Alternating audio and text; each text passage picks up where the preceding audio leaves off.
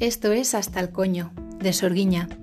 Yo soy Isa y este es un espacio seguro y libre para hablar de todo lo que rodea la energía divina femenina y a la diosa que llevas dentro.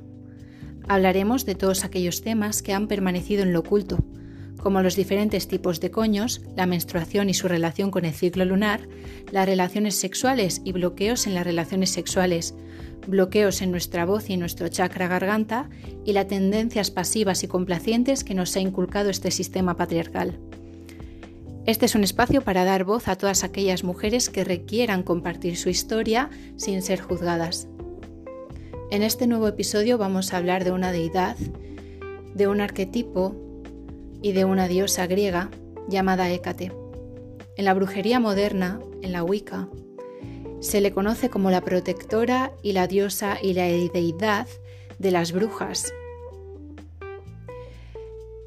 Hécate se le conoce como la triple diosa también y es representada por tres lunitas, una luna creciente pegada a una luna llena y pegada a una luna decreciente.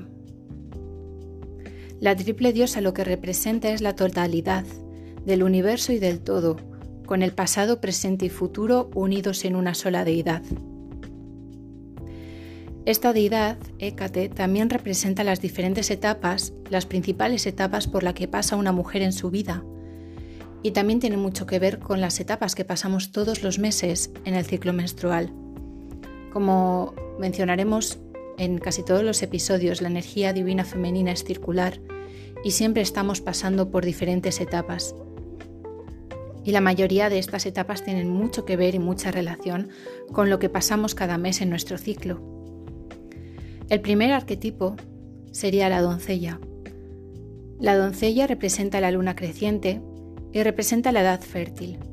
La doncella en su más puro esplendor sería una mujer en su plena juventud sexual, creativa, sensual, muy bella, que disfruta de su sexualidad y tiene una energía muy venusina, muy de placer sensorial, de disfrutar del sexo, de pasárselo bien y de disfrutar de todos aquellos placeres sensoriales que el cuerpo nos ofrece. No solo del sexo, sino también de la comida, del tacto, del gusto. ¿Por qué se ve la doncella como algo malo en esta sociedad? Porque una mujer que expresa su sensualidad y su placer y su sexualidad y su deseo de una manera libre, poderosa, está mal vista. No conviene que las mujeres sean libres sexualmente, que las mujeres disfruten de su placer. De hecho, ¿cuánto sabemos sobre el, sobre el placer femenino? ¿Cuántos estudios hay sobre el, el orgasmo femenino? Muy pocos. ¿Por qué? Porque no interesa, porque la mayoría de estos científicos no todos, porque cada vez hay más mujeres en la ciencia, pero muchos de estos científicos son hombres a los que no les interesa el placer femenino. Ese es el primer encontronazo que nos encontramos como mujeres en nuestra primera en nuestro primer despertar sexual, cuando empiezas a disfrutar de tu cuerpo, empiezas a descubrir eh, lo que te produce tocarte, empiezas a tener tus primeros orgasmos contigo misma o con otras personas, nos sentimos culpables. Aquí está muy arraigada la culpabilidad. La culpabilidad, ¿por qué? Porque siento placer, porque disfruto de mi cuerpo, porque soy una mujer creativa, bella, sensual, y eso está mal visto porque soy libre y estoy empoderada en mi sexualidad. Esa sería la primera reflexión sobre la primera etapa. La segunda etapa es la madre. Se relaciona con la luna llena y con la menstruación. Es esta etapa o esta parte de nosotras que es nutridora, cuidadora, servicial. Y por supuesto, con la etapa de madre también está el parto, el embarazo y el dar a luz. ¿Cómo de desvalorizado está esta etapa tan fundamental en la vida de la mujer?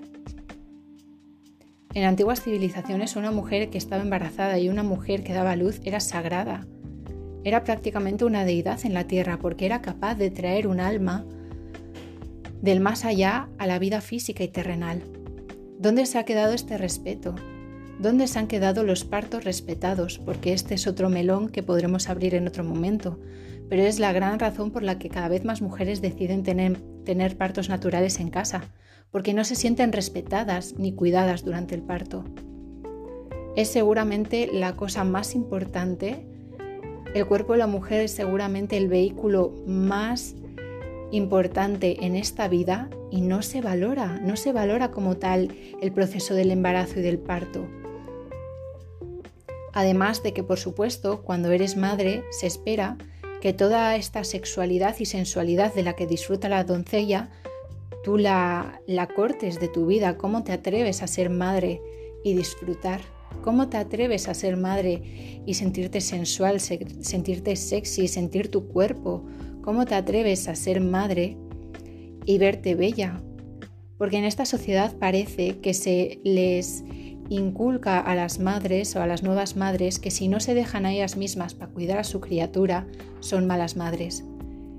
¿Y qué pasa si eh, eres una madre primeriza, acabas de tener tu bebé, te ves más recuperada y un día decides salir con tus amigas? Ahí entra la culpabilidad. Y esta culpabilidad y esta vergüenza de la sexualidad de la doncella que hemos hablado es inculcada por el sistema y no nos deja fluir con nuestras fases de mujeres de la manera en la que deberíamos. Después de la madre está la anciana y representa la luna nueva. La luna nueva y la anciana representan la sabiduría después de tanta vivencia. Ahora no siento que en esta sociedad honremos la sabiduría de nuestras mayores, Parece que en cuanto envejeces y dejas de tener esa belleza que tenías cuando eras doncella o cuando eras madre, parece que ya no sirves, que eres eh, invisible para esta sociedad. Entonces la anciana pasa totalmente desapercibida y nadie aprovecha esa sabiduría del tiempo, esos frutos que ella ha cosechado durante todo ese tiempo. Nadie parece que lo aprovecha ni que lo valore. Y por supuesto tenemos una cuarta fase, entre la madre y la anciana, pero parece que todo el mundo se olvida de esta fase. Y voy a hacer preguntas de por qué pensáis que la gente ha olvidado o ha aislado esta fase totalmente. Entre la luna llena y la luna nueva está la luna menguante. Representa el arquetipo de chamana. La chamana es la mujer sabia, intuitiva, que está en contacto con el más allá, es la mujer psíquica, es la mujer tarotista, es la mujer que hace trabajo energético. Y es toda esta intuición es una sabiduría mucho más interna, mucho más espiritual. La sabiduría de la anciana es una sabiduría que ha conseguido a medida que pasan los años, los años con la experiencia de la vida. Por eso tenemos que escuchar y valorar a las ancianas. Y las ancianas no dejan de ser válidas porque no son em, bellas en el sentido que la sociedad considera bello, porque siendo una anciana todavía puedes disfrutar de ti misma, del sexo, todavía puedes ser nutridora, todavía puedes ser cuidadora, no hace falta que te escondas en tu cueva y que pases totalmente desapercibida.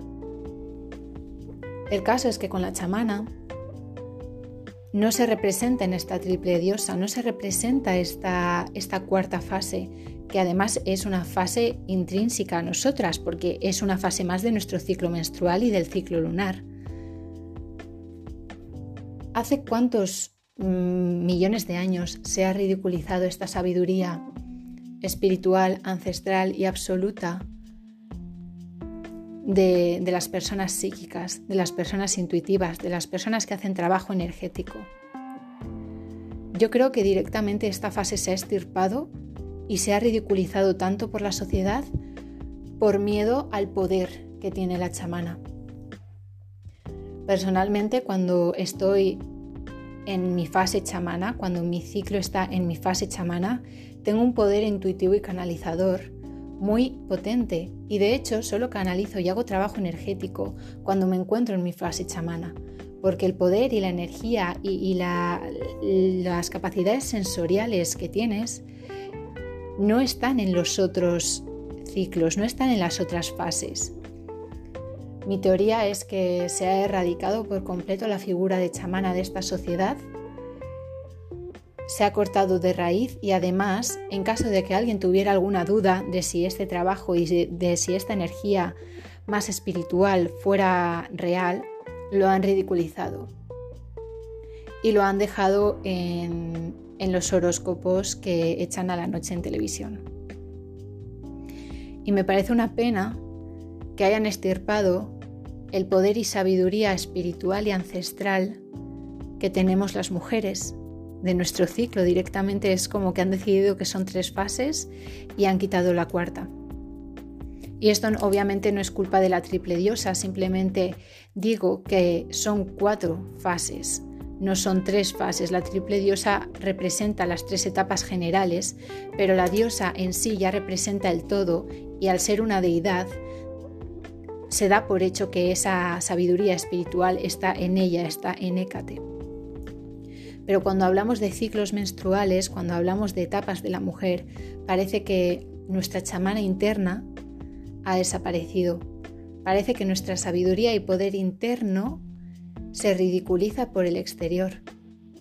¿Cuántas mujeres que he conocido a través de mi vida me han dicho que tienen sueños premonitorios? ¿Cuántas mujeres entran en una habitación y saben si la energía es densa o si la energía es de luz? ¿Cuántas personas, y no solo mujeres, pero que tienen estas habilidades extrasensoriales, que saben las cosas sin saber por qué, que tienen una profunda intuición? ¿Por qué se nos ha privado de nuestro poder? ¿Por qué se nos ha privado de nuestra sabiduría más interna? Porque quieren que dependamos de la sabiduría y de la información del exterior. No, a nadie le interesa que una persona tenga una mente crítica, a nadie le interesa que una persona sea poderosa, a nadie le interesa que una persona sea sabia. Y cuando digo a nadie, sabéis que me refiero al Estado o, al sistema o al mundo y a los que controlan este mundo, etc. Bueno, no me voy a meter en, en conspiranoias, pero me entendéis. Entonces os dejo con estas reflexiones de por qué, como mujeres, en cada fase que tenemos en nuestra vida, en esta vida que tenemos, que se refleja directamente en nuestras fases en cada menstruación, en cada mes de nuestra vida? ¿Por qué en cada una de ellas hay cosas erróneas? ¿Por qué en cada una de ellas no podemos ser lo que debemos ser en esa fase en plenitud, en disfrute, en, alineación, en tranquilidad? Porque en cada una de ellas se ha demonizado lo que es la mujer. Se ha demonizado la sensualidad y la sexualidad de la doncella, se ha demonizado o echo de menos el parto, el embarazo y la capacidad de la madre de seguir siendo una mujer sexual y una mujer como individuo. Se ha erradicado o ridiculizado la intuición y el poder espiritual de la chamana y también se ha ridiculizado o no se ha escuchado la sabiduría de la anciana porque como ya no es atractiva, nadie le hace caso. Entonces, bueno, os dejo con estas reflexiones. Espero que os haya gustado en este episodio. Y no sé tú, pero yo estoy lista para la revolución. Estamos hasta el coño.